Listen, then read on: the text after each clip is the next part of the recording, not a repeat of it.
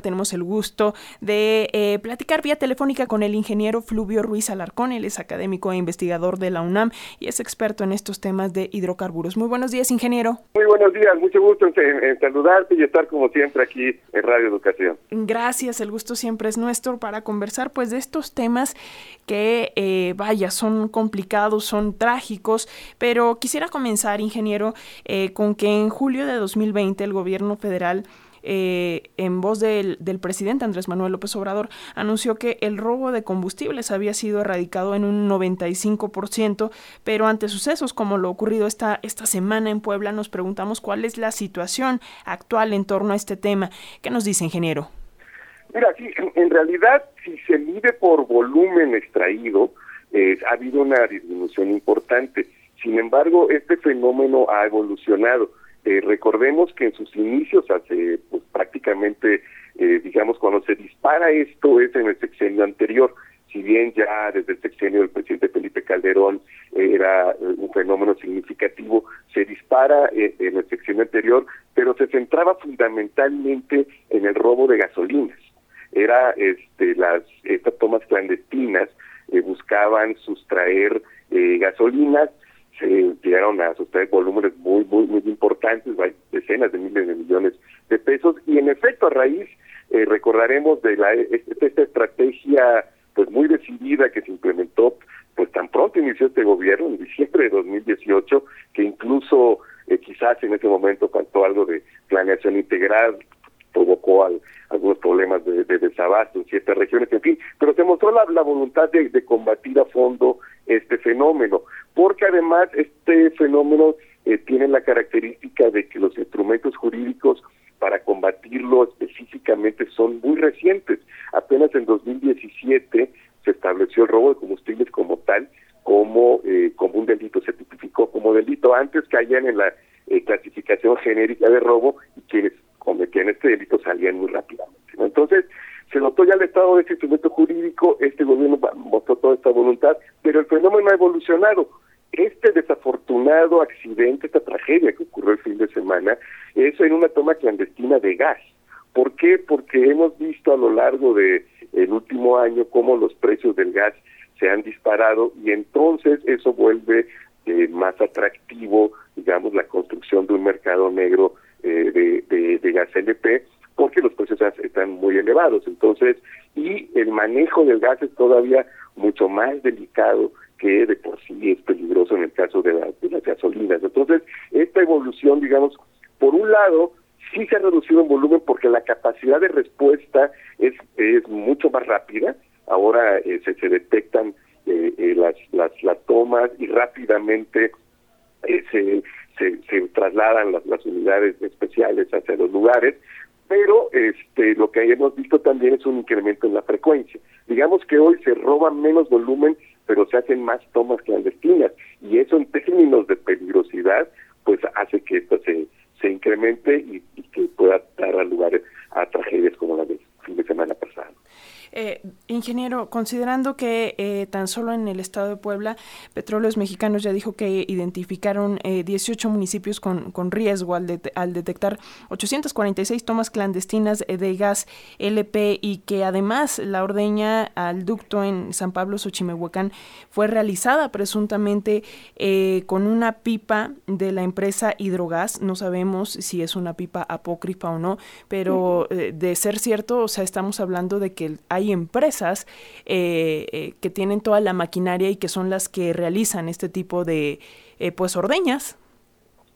Sí, habrá que investigar efectivamente, quizás es, muy temprano para hacer afirmaciones ¿no? lapidarias contundentes, pero sí lo, lo, que es cierto es que este fenómeno, desde que se presentaba como de forma fundamental en, la toma de clandestina de, de gasolinas, tiene se ha vuelto muy complejo porque se juntan varias cuestiones, ¿no? Eh, eh, incluida una cierta legitimación social. En la zona del accidente, que incluso se conoce como la, la zona del Triángulo del Huachicol, ¿no? que es donde confluyen eh, Puebla, Tlaxcala y, y Patria Chica, Veracruz, ¿no? esta zona en torno a las cumbres de Maltrata, por este, esa zona tiene una, un largo historial de legitimación social de actividades ilícitas.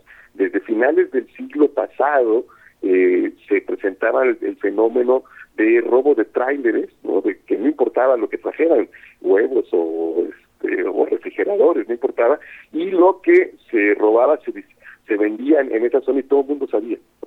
Hay, hay, un fenómeno eh, eh, que debe ser estudiado eh, a, profundidad, ¿no? porque sí eh, pareciera que hay un tejido social eh, muy permisivo en torno a las actividades ilícitas y estas han ido evolucionando hasta que llegamos a esto que es algo de, de, muy alto riesgo, porque además se conjuga con un problema endémico de nuestro país, que es la falta de, planeación urbana. Hay poblaciones por todo el país que están, que crecieron en, zonas, y lo, escuchaba en el reportaje, que son de alto riesgo porque por debajo pasan ductos, ¿no? Allá, yo soy de Coatzacoalcos y eh, eh, una de las comunidades del municipio Mundo Nuevo está completamente asentada en sobre ductos de petróleo mexicanos, ¿no? Pues, mi, es completamente petrolero, ¿no? Entonces, eh, este fenómeno también se, se, se conjuga y ahora podríamos empezar a ver eh, insisto, hay que esperar las investigaciones, no se puede, como bien dices, a lo mejor era una pita apócrifa, ¿no? Y era una forma de camuflar eh, la, la, operación, pero sin duda se, tiene que investigar, digo, pues el, hecho mismo de que eh, una pita con logos de una empresa, pues debe obligar a investigar y, y ojalá, ¿no? Pero pudiera haber toda una red muchísimo más compleja de esto que ya se empieza a conocer como una suerte de actividades ilícitas de índole comunitaria, ¿no? ¿Por qué?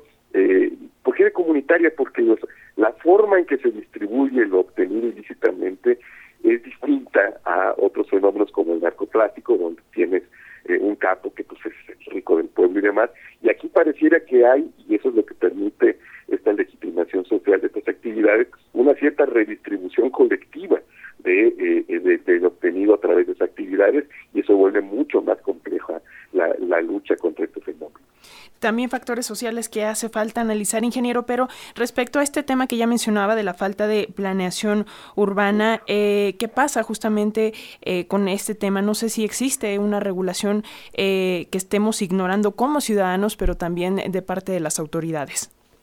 Seguramente sí, de hecho ya desde hace, desde los siglos 85 que nos, nos empezamos a tomar en serio en el país la, la protección civil, hay toda una serie de disposiciones, de regulaciones, pero como en muchos otros ámbitos de la vida del país, pues desafortunadamente son, son letra muerta o están eh, siempre sujetos a fenómenos de, de, corrupción, para decirlo con, con, claridad, ¿no? y muchas veces no, no se cumplen. Creo que hoy se hace eh, un esfuerzo importante desde la desde la SEDAT, desde la Secretaría ¿no? de Desarrollo eh, Urbano, para eh, pues para prevenir estos fenómenos. Pero desafortunadamente como te decía ya hay muchos lugares que se desarrollaron así. Eh, es el caso eh, eh, ahora aquí en Puebla que hay muchas poblaciones.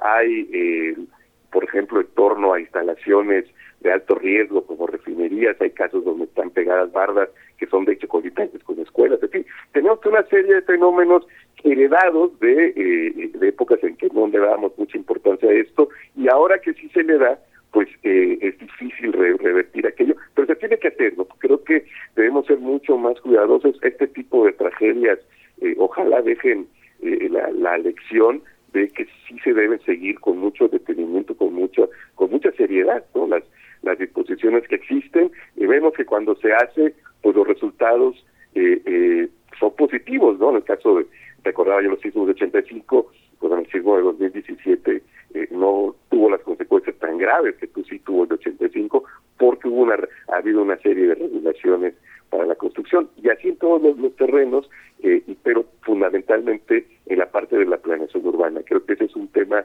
eh, que nos que nos ha fallado. Cuando tenemos un polo de, de actividad intensiva económica que provoca fenómenos migratorios como los estamos viendo hoy por ejemplo en Paraíso Tabasco con la construcción de la refinería claramente eh, eh, no ha habido la, preparación en términos del desarrollo urbano para este, esta actividad. Entonces creo que ese es un, pendiente que tenemos. Pues, eh, ingeniero Fluvio Ruiz Alarcón, académico e investigador de la UNAM, experto en temas de hidrocarburos, muchísimas gracias por estos minutitos para las audiencias de Radio Educación. Y bueno, pues seguimos en comunicación, como siempre, esperando que no suceda otra tragedia que cobre vidas, porque bueno, ahora con, con esto que sucedió en Puebla, seis de los heridos son niñas y niños con quemaduras graves. Muchísimas gracias, ingeniero. Alexia, un gusto platicar contigo, espero que volvamos a platicar en el futuro próximo. Así será, muchísimas gracias. Hasta luego, buen día.